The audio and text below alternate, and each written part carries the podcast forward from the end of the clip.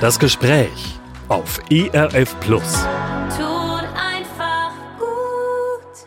Hallo und herzlich willkommen zu dieser Ausgabe von Das Gespräch. Durch die kommende Sendung begleiten Sie Katja Völkel und Horst Gretschi. Gesellschaftsspiele stehen in den nächsten gut 45 Minuten wieder im Mittelpunkt hier bei ERF. Unter anderem berichten wir über die weltweit größte Publikumsmesse für Gesellschaftsspiele, die am Sonntag in Essen zu Ende gegangen ist. Und natürlich stellen wir Ihnen auch wieder einige neue Gesellschaftsspiele vor.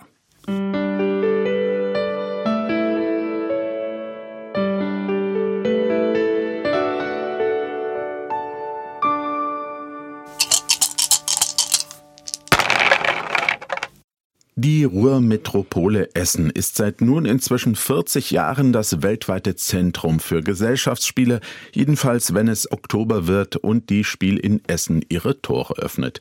Begonnen hat das alles mal ganz klein in Räumen der Volkshochschule Essen. Inzwischen ist die Spiel die weltweite Leitmesse, wenn es um Gesellschaftsspiele geht. Sie ist die mit Abstand größte Publikumsmesse im Bereich der Spiele. Und es waren auch in diesem Jahr wieder gewaltige Zahlen, die die Spielemesse in Essen vorweisen konnte. Vom 5. bis zum 8. Oktober haben rund 193.000 Menschen die Messe besucht. Sie konnten mehr als 1.700 neue Spiele auf 62.000 Quadratmetern anschauen und ausprobieren. Mehr als 930 Aussteller aus mehr als 50 Nationen waren dafür nach Essen gekommen. So groß von der Fläche her war diese Messe noch nie. Auch wir haben die Spiel besucht und geben Ihnen gerne unsere Eindrücke wieder. Auf der Spiel habe ich mich mit dem Presseverantwortlichen der Spiel, Robin de Kleur, getroffen. Zum ersten Mal hat er gemeinsam mit der neuen Geschäftsführerin Carol Rapp und einem kleinen Team die Messe organisiert. Im Januar war die bisherige Geschäftsführerin Dominik Metzler nach fast 40 Jahren von der Leitung der Spielemesse zurückgetreten. Viele Neuerungen hat es in diesem Jahr gegeben. Herr de Kleur, wie fällt denn so Ihr Fazit aus der Messe? Es sind ja jetzt nur noch wenige Stunden. Was sagen Sie, wie ist es? Großartig. Ähm, es war ja auch für mich das erste Mal, dass ich die Messe auf dieser Seite äh, verfolgen und mitgestalten durfte. Und es war einfach eine tolle Messe. Es war ähm, allein schon platztechnisch die größte Messe aller Zeiten. Und äh, wir schauen uns jetzt am Ende des Tages auch die Besucherzahlen an, die deutlich über dem des Vorjahres liegen werden. Und es war auch wieder eine Messe voller Freude und ähm, ich habe gestern mit Kollegen gesprochen, die auch sagten, man hatte auch da jetzt zum Glück keine Maskenpflicht mehr herrschte, auch die Freude in den Gesichtern wieder so richtig sehen können. Und das hat uns alle wirklich glücklich gemacht. Sie ähm, stemmen die Messe zum ersten Mal als Team. Überhaupt Sie sind zum ersten Mal da. Das Team hat sich ja völlig neu aufgestellt, nachdem die ehemalige ja, Verantwortliche Dominik Metzler nach so vielen Jahrzehnten dann zurückgetreten ist von dieser Aufgabe. Äh, was waren denn für Sie so die größten Herausforderungen?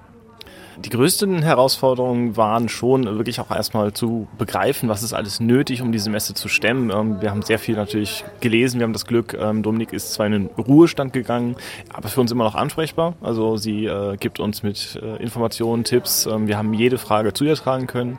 Und Claudia Blöser ist zum Glück immer noch in unserem Team, die äh, seit fünf Jahren die Spiel mitgemacht hat. Aber ja, wir anderen sechs sind quasi alle neu, fast alle seit diesem Jahr und äh, dann wirklich zu begreifen, was müssen wir tun und dieses Hallenpuzzle zu machen.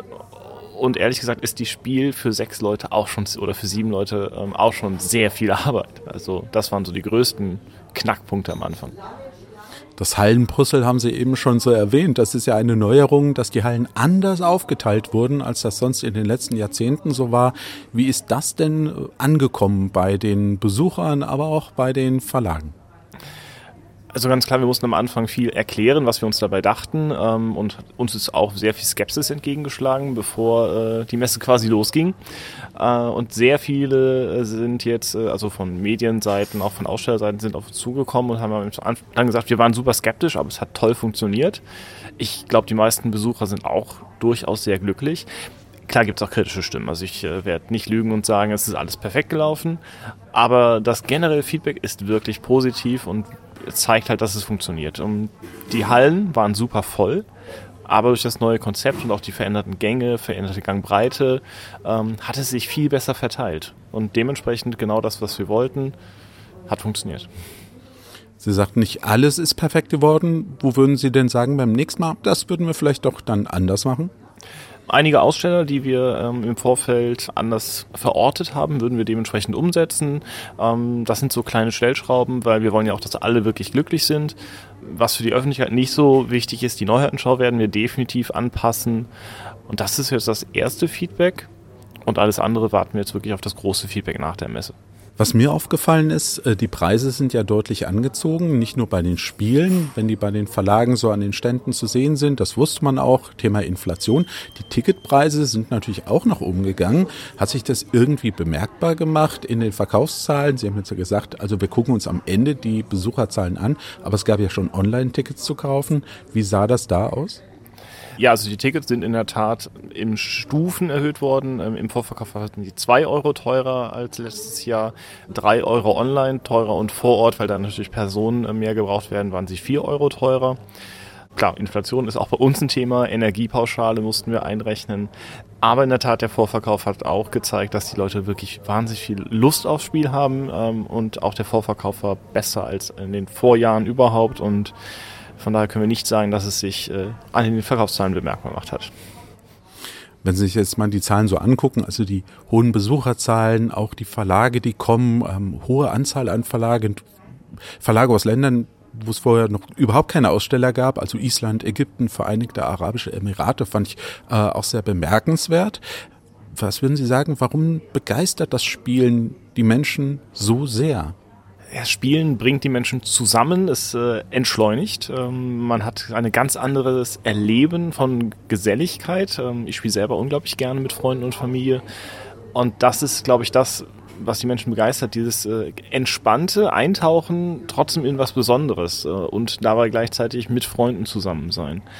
Und die Spiel als weltgrößte Publikumsmesse für Brettspiele vereint das alles an einem Fleck und bringt diese Begeisterung in diese Messehallen und die vielen Besucher, die Menschen, die dann spielen, die potenzieren diese Begeisterung noch, sodass es quasi der vielleicht für Spieler mitreißendste Ort des Jahres ist.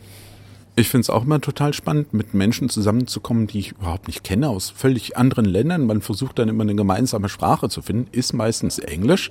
Was ist denn so Ihr Eindruck? Welche Spiele sind denn in diesem Jahr besonders äh, gefragt bei den Besuchern, die sich das so angucken? Gibt es da schon eine Richtung, die man benennen kann?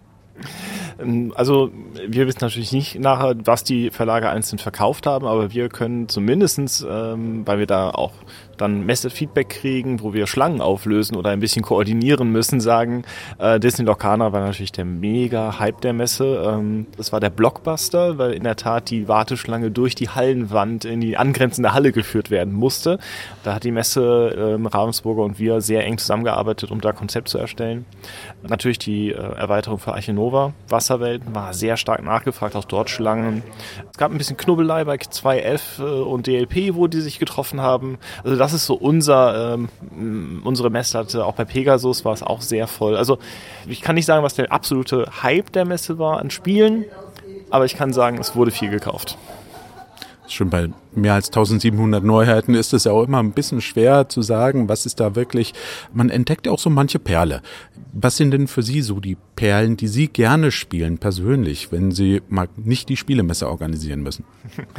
Ich spiele eigentlich alles gerne. Ähm, ich habe immer äh, Lust zu spielen und jedes Spiel probiere ich gerne mal aus und wenn es mir keinen Spaß macht, spiele ich es halt nicht nochmal, aber ich sage eigentlich selten nein. so Perlen, ich, ich mag gerne äh, Drafting, ich bin ein äh, riesen Drafting-Fan ähm, oder auch Worker Placement. Wenn ich eine Kombination kriege, bin ich noch happier.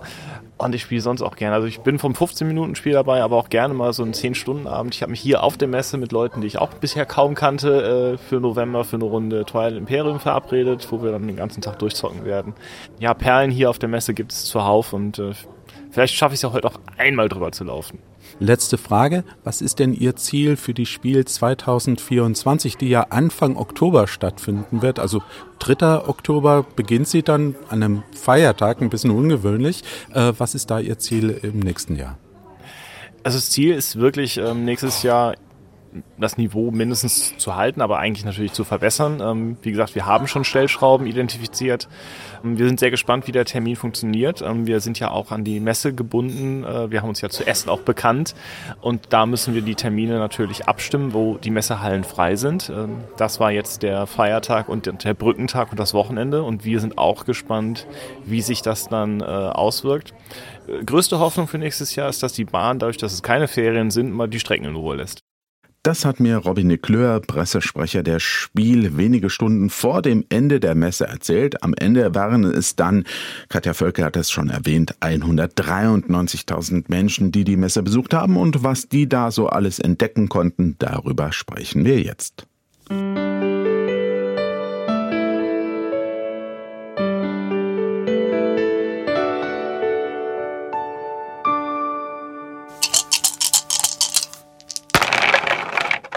Bevor wir Ihnen einige interessante Spiele von der Messe vorstellen, hier noch ein kurzer Einblick, was die Menschen denn so interessiert, die auf die Messe gekommen sind. Da haben wir so eine kleine, ja nicht unbedingt repräsentative Umfrage gemacht. Hauptsächlich Kenner- und Expertenspiele, so Science Fiction, Fantasy, aber auch historische Themen. Also wenn der Mechanismus passt und wenn das Spiel Spaß macht, ist das Thema nicht ganz so wichtig spielen meistens Kennerspiele. Strategiespiele, Kennerspiele, Spiele des Jahres, so die Abteilung. Kennerspiele gerne oder Spiele des Jahres. Ja, so Aufbauspiele, Strategiespiele, sowas. Wir haben auf jeden Fall viel gefunden. Es lohnt sich ja, immer. Koffer ist voll, das stimmt. Ja, also Kennerspiele scheinen sehr beliebt bei den Besuchern der Spielemesse zu sein und es scheint den Menschen auch nicht viel auszumachen, dass die Preise für die Spiele zuletzt auch gestiegen sind. Gesellschaftsspiele erfreuen sich einfach großer Beliebtheit. Das sehen die Menschen auch wirklich als Hobby und dafür sind sie auch bereit, dann was auszugeben. Ja, und das machen auch die Verkaufszahlen in diesem Jahr deutlich. Gesellschaftsspiele haben im Verkauf um 10 Prozent zugelegt. Die sind damit gegen den Trend der Spielwarenbranche sogar gewachsen. Die Spielwarenbranche dagegen ist leicht geschrumpft. Kurz gesagt, es wurden weniger Puppen und Roller, dafür aber mehr Gesellschaftsspiele gekauft. Ja, so genau kann man das so sagen. Richtig. Drei Trends gibt es übrigens in diesem Jahr bei den Gesellschaftsspielen, die schon irgendwie auch hervorstechen. Der erste Trend ist Umwelt und Nachhaltigkeit und zwar in der Produktion von Spielen als auch als Thema im Spiel selbst. Zum Beispiel, wenn wir gemeinsam versuchen, die Erderwärmung einzudämmen. Der zweite Trend ist die Zunahme von Zwei-Personen-Spielen und Solo-Varianten von Spielen. Der dritte Trend sind sammelbare Kartenspiele und da hat das Spiel Pokémon die Nase ganz deutlich vorne, wobei Robin Leclerc hat es ja auch schon erwähnt, Disneys neues Sammelkartenspiel Lorcana scheint sehr beliebt zu sein. Das wird hier in Deutschland vom Ravensburger Verlag angeboten. Ja, und jetzt gehen wir mal ins Detail. Wie schon angekündigt, stellen wir jetzt ein paar schöne, spannende Spiele von der Messe vor.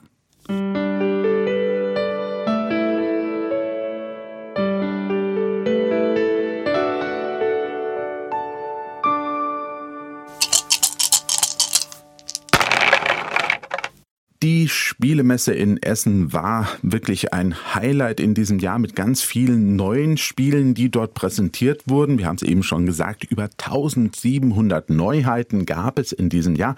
Ein paar Spiele haben deutlich hervorgestochen. Eins fanden wir sehr, sehr interessant. Da ein Spiel, das auch in den Bereich der sehr beliebten Kennerspiele gehört. Ähm, das ist Jerusalem. Anno Domini heißt es. Ja, und worum geht's in diesem Spiel? Wir können es ganz kurz erklären. Es geht tatsächlich um das letzte Abendmahl. Mhm. Und äh, die Spieler, die beteiligt sind, ja, die vertreten gewissermaßen eine ja, Familie in Jerusalem und versuchen ihre Spielfiguren möglichst nah an den Tisch des Herrn zu bringen, also zu Jesus und den Aposteln zu setzen. Ähm, das ist so die grundsätzliche Spielidee. Genau. Und ähm, die Idee finde ich erstmal total schön, dieses äh, möglichst nahe bei Jesus zu sein. Ich glaube, das ist etwas, was jeder, der irgendwie Jesus gern hat, auch wirklich im Herzen trägt. Ähm, es geht also so ein bisschen darum, jetzt äh, um in die Spielmechanik eher einzusteigen, so wie ich es verstanden habe. Also wir haben uns das Spiel erstmal angesehen, konnten es noch nicht testen. Ich jedenfalls noch nicht. Ähm, ich habe einige Rezensionen mir dazu angeschaut, dass es quasi darum geht, Nachfolger in die Herberge zu platzieren in der Jesus sich aufhält. Darum geht's erstmal, so möglichst nah dran sein, um möglichst viele Punkte zu bekommen und andere gegebenenfalls zu verdrängen. Dann gibt es noch ähm, einen Kartendeckbaumechanismus, soweit ich weiß, dass man eben auch Karten sammeln kann. Ressourcen muss man sammeln, ausgeben. Und äh, das ist dann auch immer wieder kombiniert mit Gleichnissen, mit Bibelversen, mit Erzählungen. Also es ist schon wirklich sehr schön dargestellt.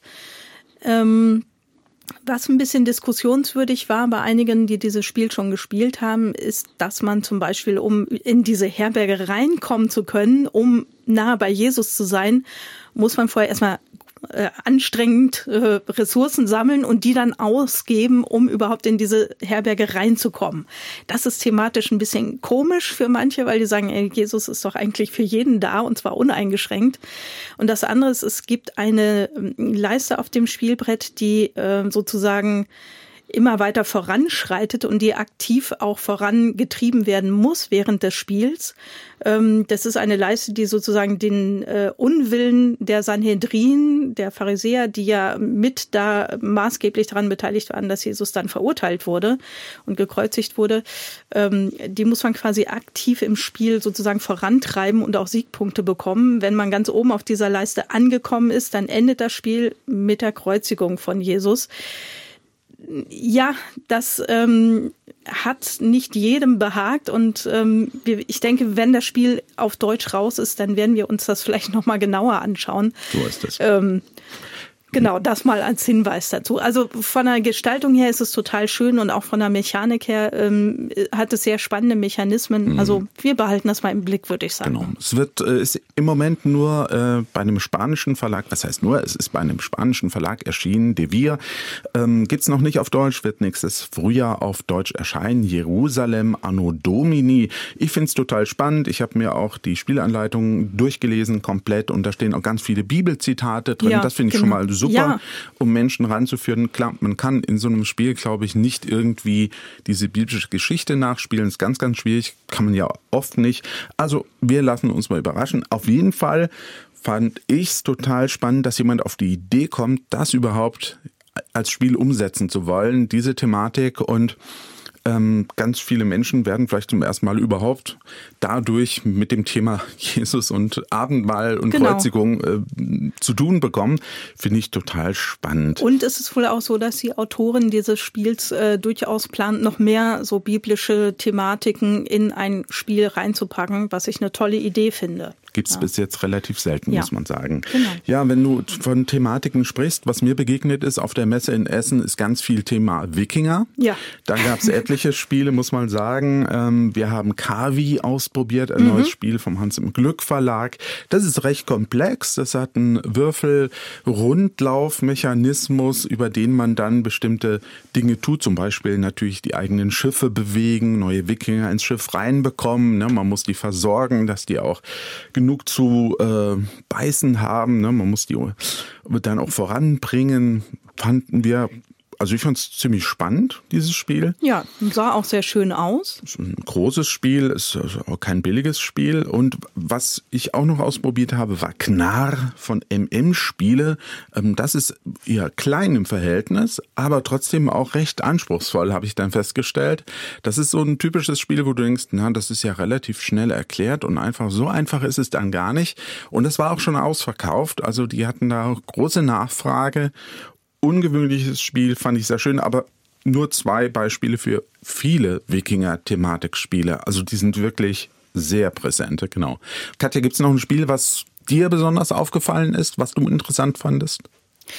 Ja, ein Spiel, was mir spontan einfällt, ist auch ein Wikinger-Thema. Ähm, Das heißt Northgard. Da geht es so ein bisschen um, ja, Area Control, so heißt ja dieser Mech- Mechanismus. Man deckt ähm, ein Gebiet auf und muss versuchen, seinen eigenen Stamm dort gut zu platzieren. Also auf diesen äh, quadratischen Plättchen äh, sind so Grenzen markiert äh, und da kann man dann sein eigenes Gebiet immer weiter bauen. Je größer es ist, äh, bekommt man Siegpunkte, allerdings erst, wenn es dann abgeschlossen ist.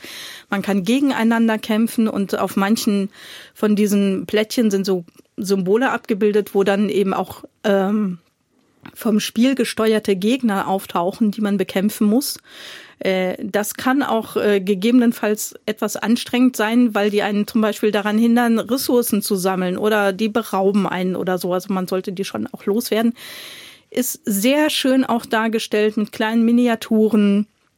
Dann ähm, geht es auch dort darum, äh, ein Deck zu erstellen, also möglichst Karten sinnvoll auszuspielen und äh, auch dort braucht man Ressourcen, um seine Wikinger auch zu ernähren. Die sind relativ sparsam mit Äpfeln, mhm. habe ich festgestellt, ganz interessant.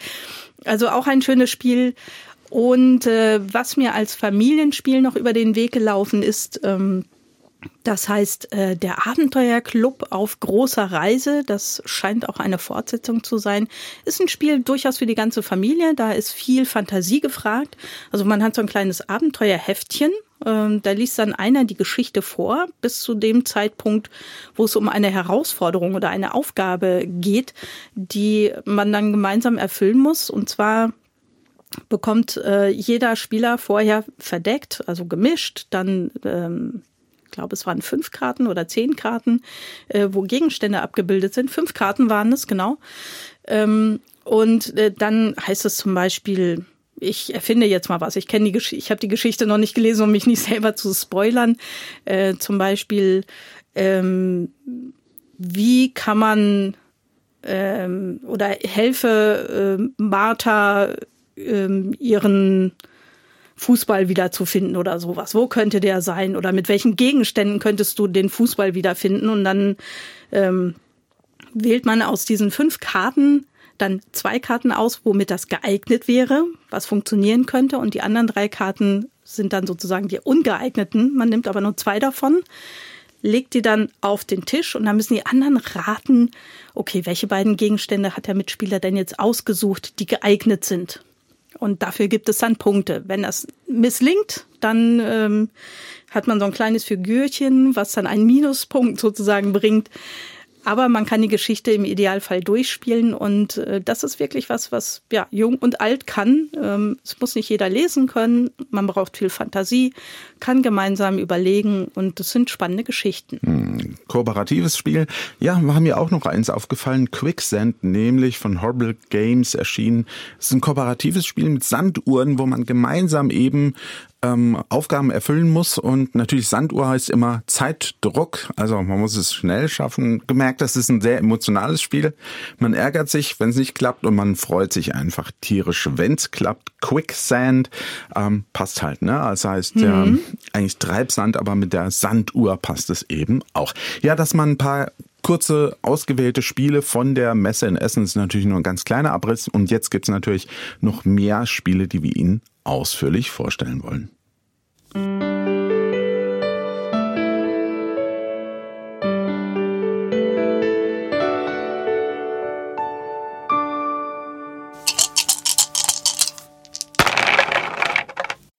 Das erste Spiel, das wir Ihnen heute hier ausführlicher vorstellen wollen bei ERF Plus, das Gespräch, das hat auf der Spiel in Essen auch einen Preis verliehen bekommen, den Deutschen Spielepreis nämlich. Das ist nach der Auszeichnung Spiel des Jahres der wichtigste Preis für Gesellschaftsspiele in Deutschland und auch weltweit sehr, sehr angesehen.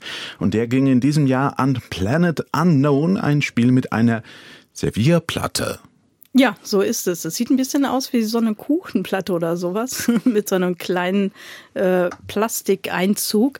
Das ist die sogenannte Lazy Susan, eine sich drehende Servierplatte. Da gibt es aber keine Häppchen drauf, sondern unterschiedlich große, eckige Plättchen, bei denen ich mich bedienen darf, um damit mein Tableau zu füllen, das einen noch sehr wüsten und leeren Planeten zeigt. Und diese Planetentableaus sind übrigens beidseitig bedruckt, um mehr Variabilität ins Spiel zu bekommen. Ja, die ist schon mal schön. Variabilität freut uns immer. Aber jetzt dieses Bedienen von dieser Lazy Susan, ich darf mich einfach nicht so bedienen, wo ich will, ne? Ja, wenn ich am Zug bin, dann suche ich mir einen von sechs Bereichen auf der Lazy Susan aus und nehme von dort ein Plättchen. Wenn ich das tue, dann weise ich allen anderen Leuten auch einen bestimmten Bereich zu, von dem sie sich bedienen können. Und dann baue ich ein Plättchen auf meinem Tableau ein. Dafür gibt es natürlich auch Regeln. Nämlich, dass ich zunächst außen bei meinem Planeten anfangen muss und ein Plättchen nur anschließend an ein bereits gelegtes Plättchen legen kann. Wenn ich so ein Plättchen auf mein Planetentableau lege, komme ich dadurch in mehreren Leisten voran, was mir dann wiederum Siegpunkte einbringt. Diese Leisten sind auf einem zweiten persönlichen Tableau, auch beidseitig bedruckt und vertieft, und auch das Füllen von Spalten und Zeilen auf dem Planeten gibt mir Punkte. Dass ich den Planeten möglichst geschickt fülle und viele Plättchen unterbringe, ist eben einer der wichtigen Punkte bei Planet Unknown. Mhm. Das Spiel, das scheint ja wirklich sehr, sehr vielen Leuten zu gefallen. Ähm, wie sieht das denn bei dir aus? Ja, das Spannende an Planet Unknown ist, dass die Regeln für ein Spiel dieser Komplexität relativ einfach sind und auch schnell erklärt werden können. Was mache ich? Ein Plättchen wählen und einbauen. Das ist es eigentlich schon, wobei es da schon noch Sachen zu beachten gilt natürlich. Was löse ich mit dem Einbau eines Plättchens aus und was erreiche ich auf den Wertungsleisten? Aber im Wesentlichen ist es genau diese Kombination aus geschicktem Einbau der Plättchen und Voranschreiten auf den Leisten, was das Spiel ausmacht und entscheidend ist. Das Spiel wurde zu Recht mit dem Deutschen Spielepreis ausgezeichnet und war auch für das Kennerspiel des Jahres nominiert.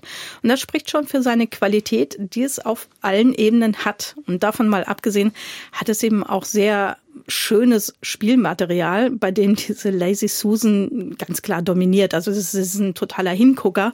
Und auch diese beidseitig bedruckten Planetenpläne und das sonstige Material ist einfach top.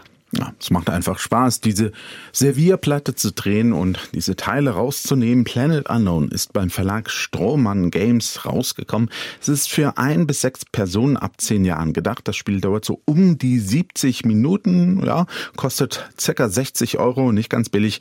Es war jetzt nur ein kurzer Einblick in dieses Kennerspiel. Eine ausführliche Beschreibung finden Sie natürlich auf meinem Spieleblog horstspiel.erf.de. Den Link dahin, den gibt es natürlich auch auf ERF Www.ftf.de.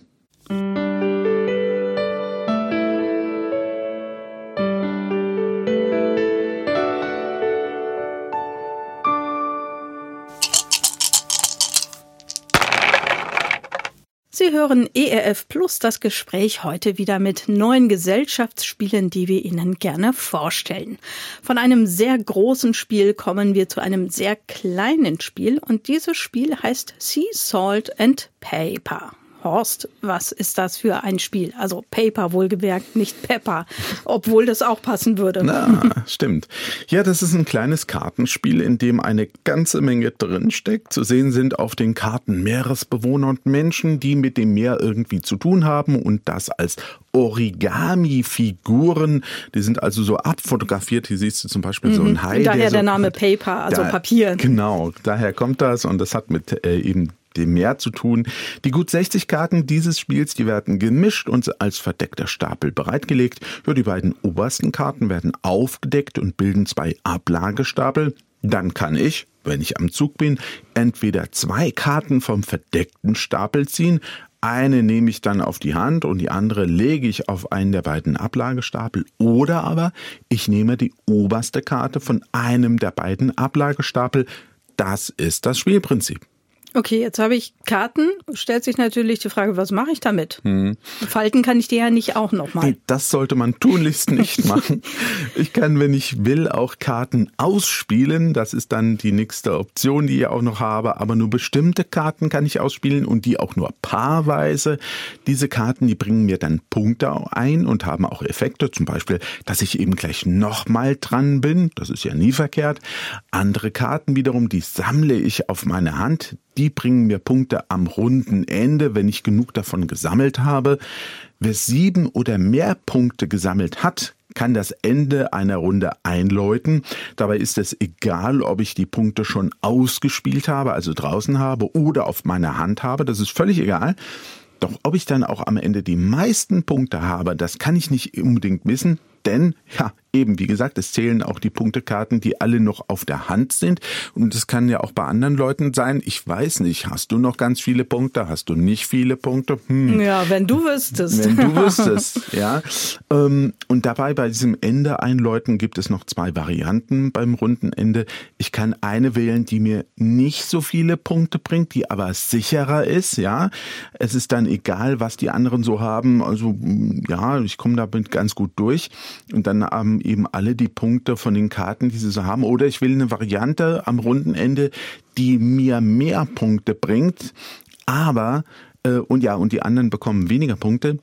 Aber dann muss ich auch tatsächlich von allen Leuten, die hier mitspielen, die meisten Punkte haben. Wenn nicht, dann gehe ich mit ziemlich wenig raus und die anderen haben einen Vorteil. Also du merkst, das ist schon riskant. Ja, mhm. ich wähle etwas, ich könnte mehr Punkte kriegen aber ich könnte auch viel weniger Punkte kriegen und die anderen kriegen viel. Das ist schon irgendwie auch aufregend.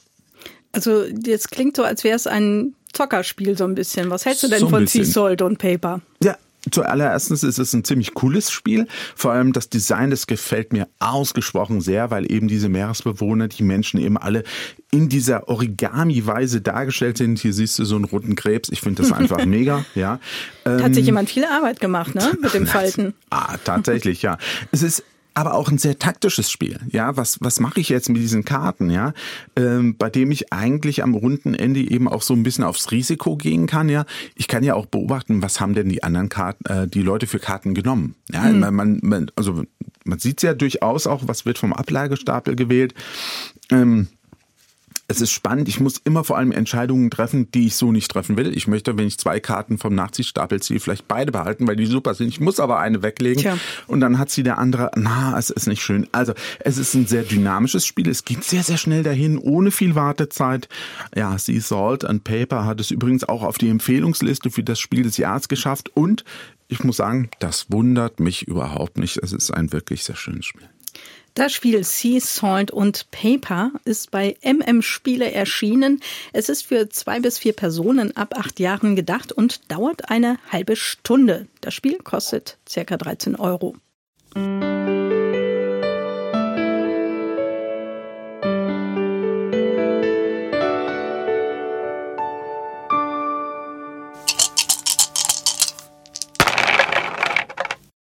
Vom Meer geht es jetzt in die Wüste und zwar genauer ins Death Valley. Es waren fast 57 Grad Lufttemperatur, die im Sommer 1913 im Death Valley in den USA gemessen wurden. Seitdem gilt das Tal in der Mojave-Wüste im US-Bundesstaat Kalifornien als heißester Ort der Welt. Außerdem ist das Death Valley mit 86 Metern unter dem Meeresspiegel der tiefste Punkt in Nordamerika. Ob es bei dem Spiel Death Valley ähnlich heiß hergeht oder es eher ein spielerischer Tiefpunkt ist, das klären wir jetzt mal. Ja, ich würde mal sagen ja und nein. Also ja, es geht heiß her bei diesem Spiel, obwohl ähm, entspannt. Und nein, es ist kein spielerischer Tiefpunkt. Ich würde sagen, ganz im Gegenteil. Ja, also dann erklär mal ganz heiß und fix, worum es in dem Spiel geht. Also es ist zunächst mal ein Spiel für zwei Personen. Wir spielen gegeneinander und wir reisen eben durchs Death Valley. Dafür werden alle 18 Karten, es gibt tatsächlich auch nur 18 Karten des Grundspiels gemischt und als verdeckter Nachziehstapel bereitgelegt. Die oberste Karte des Stapels wird aufgedeckt. Das ist die Wüste, die es zu erkunden gilt. Jede Karte hat eins von vier Symbolen in der oberen linken Ecke und auch einen Wert, der mir am Ende des Spiels Punkte einbringt. Ziel ist es natürlich am Ende möglichst viele Punkte zu haben. Und wie mache ich das? Wie läuft das Spiel jetzt konkret ab? Also wir sind abwechselnd am Zug. Wenn ich dran bin, dann nehme ich entweder eine Karte aus der Wüste, also die offen liegende Karte, oder eben die oberste Karte vom verdeckten Nachziehstapel, da weiß ich halt nicht, was ich bekomme, und füge sie meiner Reiseauslage hinzu. Oder ich nehme eine Karte aus meiner Reiseauslage und füge sie meinem Album hinzu. Und jetzt muss man sagen, die Reiseauslage ist einfach so eine Reihe von Karten, ne, die ich aufbaue. Mhm. Und dieses Album ist eine Reihe von Karten unten drunter. Ne, also zwei Reihen, eine oben, eine unten, Oben ist die Reiseauslage, unten dieses Album. Wenn ich das jetzt mache, meinem Album eine Karte hinzufüge, dann kann ich auch noch Karten aus der Reiseauslage unter diese Karte im Album schieben. Und auch wieder welche zurück in den allgemeinen Nachziehstapel mischen. Hm, warum sollte ich das tun? Karten wieder loswerden, die ich mir vorher genommen habe? Ganz einfach, wenn ich drei Karten derselben Art habe, du siehst ja oben hier zum Beispiel das mhm. Sonnensymbol und hier gibt's den Wassertropfen, es gibt den Berg. Wenn ich also drei Karten derselben Art mit demselben Symbol in meiner Auslage und in meinem Album habe, dann verliere ich Karten unkontrolliert. Das will ich natürlich nicht. Ich will ganz bewusst bestimmte Karten sammeln, weil diese Karten eben auch was können. Die können zum Beispiel sagen, du bekommst für jede andere Sonnenkarte noch einen Pluspunkt. Wenn eine Karte da liegt, bekommst du auch noch was. Ich will bestimmte Karten haben und die will ich versuchen vernünftig zu sammeln. Ist nur noch eine Karte übrig übrigens beim Nachziehen, dann endet das Spiel auch. Mhm. Was ist deine Meinung zum Spiel? Death Valley? Naja, ich sag's mal so. Also äh, mich erstaunt, was man mit aus nur 18 Karten alles machen kann. Also mhm. da ist ja nicht viel. 18 Karten, ja. Ein wirklich spannendes Zwei-Personen-Spiel kommen daraus. Einfache, wenige Regeln machen einen schnellen Einstieg möglich. Die Funktionen der Karten, die muss ich mir natürlich dann auch mal genauer anschauen. Ne? Wann bringt mir eine Karte was, an welcher Stelle. Aber ansonsten besteht die Herausforderung des Spiels wirklich nur darin, was ich aus dem mache, was ich da eben vor mir habe. Ich muss eben genau taktieren. Ich muss natürlich die richtigen Entscheidungen treffen. Da haben wir es wieder, so wie eben auch ne, bei Sea Salt and Paper, richtige Entscheidungen treffen. Da gehört manchmal auch ein Wagnis dazu. Ziehe ich so eine Karte vom Nachziehstapel, ohne zu wissen, was da kommt. Das macht es echt spannend. Riskiere ich zu viel, verliere ich Karten und Punkte. Das Artwork, das ist finde ich auch super, ist toll illustriert, reduziert und trotzdem genial. Gefällt mir sehr gutes Spiel für zwei Personen. Das Spiel Death Valley ist im Kosmos Verlag erschienen. Es ist für zwei Leute ab acht Jahren geeignet, dauert rund 15 Minuten und kostet um die 10 Euro. Mehr zum Spiel gibt es natürlich auf dem Spieleblog von Horst Kretschi. Den Link dahin finden Sie auf erfplus.de.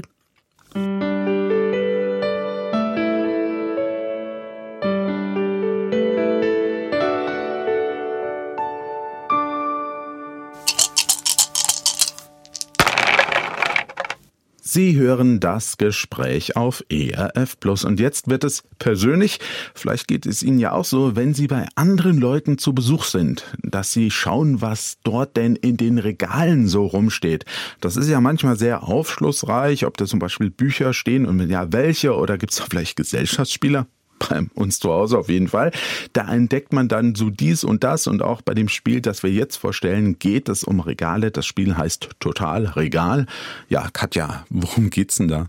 Ja, also erstmal bekommen alle, die mitspielen, ein eigenes Regal. Das ist im Grunde so ein Gitternetz aus Plastik mit einem Standfuß. Erinnert ein bisschen an äh, dieses Spiel von Vier gewinnt, ja. könnte man sagen. Ganz bisschen, nur dass es eben eckig ist. In fünf Spalten kann ich von oben Plättchen reinfallen lassen. Jede Spalte hat sechs Zeilen.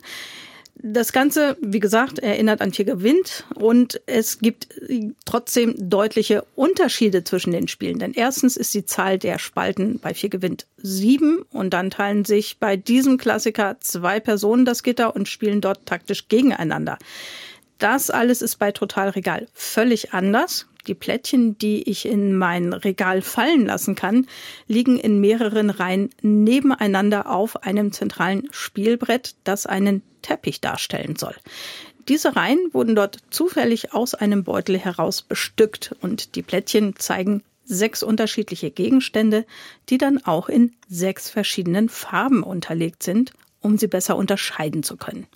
So gibt es Bücher, Gesellschaftsspiele, Bilder, Pokale, Topfpflanzen und Katzen natürlich. Die gehören auch in so ein Regal gelegentlich. Natürlich. Wenn ich jetzt am Zug bin, dann darf ich mir bis zu drei Plättchen aus der zentralen Auslage nehmen und in eine Regalspalte werfen. Dabei muss jedes Plättchen, das ich mir nehme, vor meinem Zug auf mindestens einer Seite frei zugänglich sein. Und die Plättchen, die ich nehme, die muss ich dann jedenfalls auch alle in dieselbe Spalte in mein Regal fallen lassen. Wenn ein Regal gefüllt ist, dann endet das Spiel. Also es ist nicht ganz einfach, man muss schon taktisch genau gucken. Mhm, das sollte man. Jetzt könnte man natürlich denken, du hast es eben gesagt, wenn ein Regal gefüllt ist, dann endet das Spiel. dann könnte man denken, dann ist ja das Ziel, möglichst schnell das Regal zu füllen. So ganz ist es aber nicht. Nee, genau. Und so ganz ist es nicht. Ähm, es geht natürlich auch darum, äh, möglichst viele Punkte zu machen. Die gibt es eben für verschiedene Ziele, die ich erfüllen sollte. Ein persönliches Ziel, das nur ich kenne und zwei allgemeine Ziele, die alle erfüllen wollen. Darum geht es darum, dafür bekomme ich die Punkte. Zum Beispiel, dass ich in einer Reihe lauter Bücher in mein Regal packe. Wer da schneller ist als die anderen, der bekommt mehr Punkte. Das ist so eins von diesen allgemeinen Zielen. Dann gibt es noch Punkte, wenn ich Plättchen in gleicher Farbe nebeneinander habe. Das kann schwierig werden, weil sich die verschiedenen Ziele eben auch schon mal widersprechen können. Ja, das ist so, äh, je nachdem. Also man versucht ja wirklich mehrere Ziele da, äh, wenn es geht, zu verfolgen. Äh, tricky, kann man sagen. Was, ja. was sagst du zu Total Regal? Also das Spiel ist schnell erklärt. Es hat sehr klare und einfache Regeln und es dauert auch nicht lange, die Regale zu füllen. Das ist variabel, weil es eben verschiedene Ziele gibt, die immer wieder auch neu kombiniert werden können. Das ist dabei wirklich eine Herausforderung, diese unterschiedlichen Ziele unter einen Hut zu bekommen. Und es ist auch durchaus spannend, ob ich die Plättchen bekomme, die ich brauche. Ja, und die Gestaltung, die ist witzig und originell, aber ja, einen Nachteil haben die Regale schon. Äh, ich sehe mein eigenes Regal nicht so gut manchmal und es können Plättchen im Regal auch verrutschen. Mhm. Ähm, da mussten wir manchmal so ein bisschen dran rumfriemeln, um das wieder gerade zu rücken sozusagen. Ja. Also ein etwas zerbrechliches Regal. Dennoch ist es ein gutes Familienspiel, das uns an insgesamt äh, euch als Familie und uns als äh, Mitspieler sozusagen wirklich viel Spaß gemacht hat, auch weil es so leicht zugänglich ist. Ja, das stimmt. Das ist ein wirklich sehr cooles Spiel. Bei den Regalen muss man eben ordentlich drücken vorher, bevor man anfängt, damit die schön dicht sind und äh, da die äh, Plättchen nicht dazwischen rutschen. Das ist dann blöd, das wieder auszufilmen. Das stimmt. Ansonsten hast du es schon gesagt, eigentlich ein sehr, sehr cooles Familienspiel Ganz interessante Spielidee. Totale Regal ist beim Verlag Feuerland Spiele erschienen, ist für zwei bis vier Personen ab acht Jahren gedacht, dauert knapp eine halbe Stunde, Spiel kostet um die 32 Euro.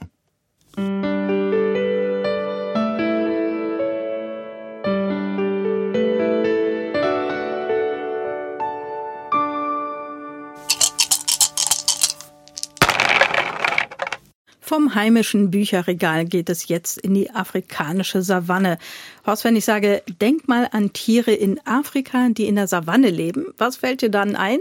Also ganz spontan, mir fällt immer zuerst ein Zebra, Giraffe und Gnu, also eben diese großen Herdentiere. Ja, und dazu passt dann auch das Spiel, das wir jetzt vorstellen. Es heißt Zebra, auch wenn es sehr komisch geschrieben ist, nämlich mit einer 3 anstelle des E.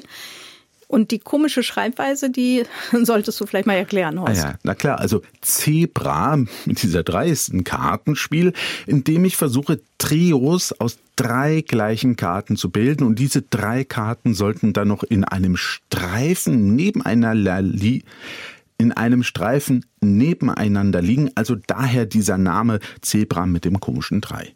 Und wie spiele ich denn Zebra mit der komischen 3? Ja, die Regeln sind im Grunde einfach. Alle Karten werden gut gemischt. Ich bekomme 15 Karten nicht anschauen, nicht anschauen. Davon lege ich neun Karten verdeckt in einem 3x3 Raster vor mir aus. Sechs Karten habe ich noch verdeckt in einem persönlichen Reservestapel neben mir liegen. Zwei Karten des Rasters, das ich da hingelegt habe, decke ich dann auf. Das machen alle bei sich. Also wir haben alle dieses Raster dann vor uns liegen.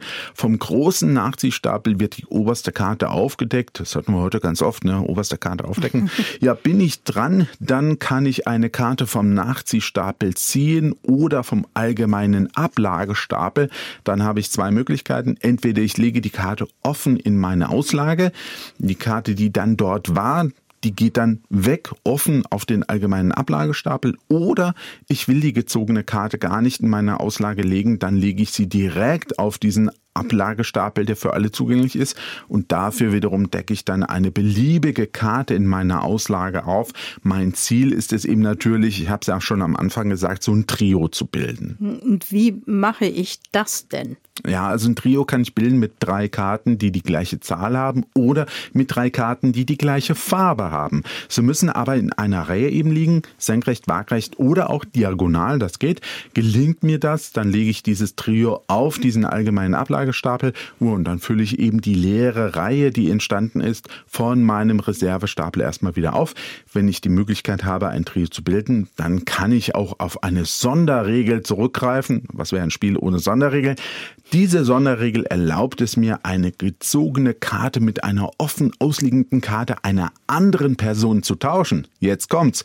Voraussetzung dafür ist, dass die Karte, die ich gezogen habe, die gleiche Farbe oder Zahl hat wie die Karte, die ich gerne bei der anderen Person eben eintauschen will. Also stibitze ich dir eben mal die blaue Acht, weil ich die gut brauchen kann. Neben Ja. dieser Sonderregel gibt es noch eine zweite. Sie erlaubt es mir, auf das Ziehen einer Karte ganz zu verzichten und stattdessen zwei beliebige Karten in meiner Auslage zu vertauschen. Dafür muss ich dann eine Karte in meiner Auslage auch wieder aufdecken, was ich ja im Grunde auch will. Ich muss ja sehen, wo sind Karten. Am Anfang habe ich ja ganz viele verdeckte. Ich muss ja rausfinden, was wo liegt. Lege ich wegen eines gebildeten Trios Karten aus meiner Auslage ab, so schiebe ich gegebenenfalls dann Karten in meiner Auslage auch zusammen, sodass ein 2x3 oder 3x2 Raster entsteht. Das ist dann eben notwendig, wenn ich überhaupt keine Karten mehr aus meiner persönlichen Reserve nachlegen kann. Irgendwann sind die ja auch weg. Und dann kommen wir auch zum Ende des Spiels. Das Spiel endet nämlich, wenn eine Person keine Karten mehr in der Auslage hat oder nur noch offen liegende Karten. Und dann werden die Werte der noch verbliebenen Karten zusammengezählt und wer den niedrigsten Wert hat, mal geht's hier um den niedrigsten Wert, der gewinnt. Was ist deine Meinung zu Zebra? Ja, das Spiel kombiniert ja bekannte Regeln, also so Trios bilden, ablegen, wer zuerst keine Karten mehr hat, hat gewonnen, so Pi mal Daumen. Das kenne ich schon reichlich von anderen Spielen, wer schon Spiele mit ähnlichen Regeln kennt und gespielt hat und häufiger spielt, der braucht Zebra vermutlich nicht unbedingt. Wobei ich sagen muss, Zebra durch seine Sonderregeln dem Ganzen nochmal so einen ganz frischen Wind auch verpasst. Ne? Eben auch Karten tauschen können mit den anderen. Das finde ich ganz cool. Hier öffnen sich auch nochmal ganz neue taktische Möglichkeiten. Allerdings ändert das ja am grundsätzlichen Spielprinzip nichts. Ja? Wer aber noch kein Spiel dieser Art kennt, mir fällt da zum Beispiel Hilo ein oder Sky Joe, die in diese Richtung gehen, da ähm, wer eben noch keins dieser Spiele hat, der macht bei Zebra auch absolut nichts verkehrt. Das ist ein gutes, leicht zugängliches Kartenspiel für die gesamte Familie. Ist kurzweilig, macht Spaß. Das Design finde ich außerdem ziemlich cool. Sehr schön finde ich außerdem, dass es für jede Farbe auch nochmal eigene Tiersymbole gibt, was Leuten hilft, die nicht gut Farben unterscheiden können. Das finde ich ganz clever gemacht. Das Spiel Zebra ist bei Amigo Spiele erschienen. Es ist für zwei bis fünf Personen ab acht Jahren geeignet und dauert rund 20 Minuten. Der Preis fürs Spiel liegt bei 9 Euro.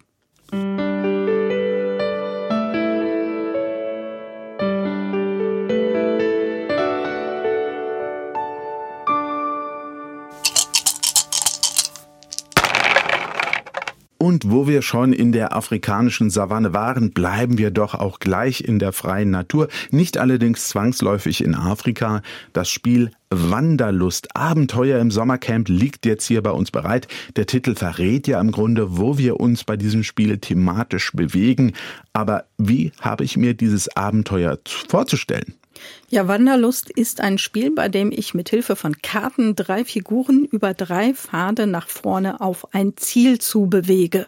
Erreiche ich bestimmte Etappenziele vor den anderen, bekomme ich dafür Auszeichnungen und Punkte. Und wer am Ende die meisten Punkte hat, gewinnt. Also im Grunde ein typischer Wettbewerb wie in einem Sommercamp. Ja, ähm, kann ich mir auch gut, gut vorstellen. Klingt auch nicht sonderlich kompliziert, ne? Ja, das ist es auch nicht. Aber es gibt natürlich einen Kniff. Mit den Karten, die ich habe, bewege ich nicht nur meine Figuren. Ich kann mit diesen Karten auch neue Karten kaufen und so mein Deck verbessern. Die Karten, die im Angebot sind, befinden sich in einer offenen Auslage. Da sind immer nur sechs zur Auswahl. Und um Karten kaufen zu können, benötige ich Energie. Das ist die Währung bei Wanderlust. Zu Beginn des Spiels haben wir alle schon mal ein paar Karten, um loszulegen. Das ist dann das Starterdeck. Meine Karten mische ich und ziehe fünf davon mit diesen fünf Karten muss ich dann eben auch entscheiden, was ich mache. Meine Figuren bewegen oder neue Karten in mein Kartendeck holen. Und die Frage ist jetzt, wann mache ich was und welche Karten hole ich mir? Das gut hinzubekommen, das ist eben die große Herausforderung bei Wanderlust. Es gibt verschiedene Kartensets zur Auswahl, mit denen wir spielen können. Dazu zählen Kochen, Outdoor, Freundschaft oder auch Wassersport. Drei der Sets wählen wir aus und jedes Set wird dann einem Pfad zugeordnet. Und nur mit Karten aus diesem Set kann ich dann auch die Figur auf diesem Pfad bewegen. Habe ich meine Karten gespielt, ziehe ich fünf neue Karten aus meinem Kartendeck nach. Wenn das leer ist, werden alle meine Karten wieder gemischt und ich spiele weiter. Ein Ziel ist es, dieses über erreichte Etappenziele und Karten dann eben die vielen Punkte zu sammeln, die mich zum Sieg bringen. Ja, ja, weil man natürlich diesen Wettbewerb im Sommercamp auch gewinnen will, das ist ja völlig klar. Ähm, was sagst du zu Wanderlust, Abenteuer im Sommercamp? Ja, das Spielprinzip ist nicht ganz neu. Wer viel spielt, der hat schon ähnliche Spiele gesehen. Aber Wanderlust bringt die Grundideen sehr kompakt auf ein sehr angenehmes und leicht spielbares Level, das absolut familientauglich ist. Also dazu wird das Thema dann eben auch noch sehr schön umgesetzt. Und dass mir Kochen viel Energie bringt, ist ja auch irgendwie logisch. Und dass beim Freundschaftsset auch andere profitieren, wenn ich Karten spiele, das ist auch konsequent einfach. Wanderlust, Abenteuer im Sommercamp, das ist ein rundes Familienspiel, das macht Spaß und das Thema Sommerferiencamp bringt, ist da einfach gut rübergebracht. Ja, das kann man absolut sagen. Also selten, dass ich äh, gefunden habe, dass ein Thema so gut wirklich in einem Spiel umgesetzt wurde. Ähm, das ist rund, das passt, ist schön variabel. Äh, Wanderlust, Abenteuer im Sommercamp, das ist bei Game Factory erschienen. Ist für zwei bis vier Menschen ab zehn Jahren gedacht. Der Aufenthalt in diesem Sommercamp dauert gerade mal 40 Minuten und kostet um die 30 Euro.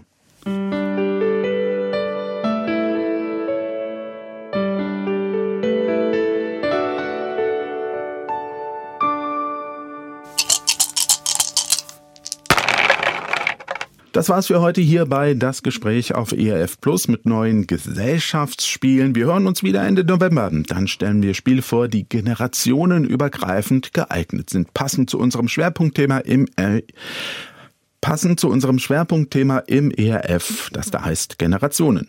Die heutige Sendung finden Sie auch in der ERF Audiothek. Dort finden Sie auch Links zu den Spielen, die wir vorgestellt haben. Wir verabschieden uns und wünschen Ihnen viel Freude beim Spielen in der Familie oder mit Freunden. Bis zum nächsten Mal. Es verabschieden sich Katja Völkel und Horst Gretschi. Das war ERF Plus, das Gespräch. Weitere Informationen sowie den Download zu dieser Sendung finden Sie in unserer Audiothek unter erfplus.de. ERF Plus.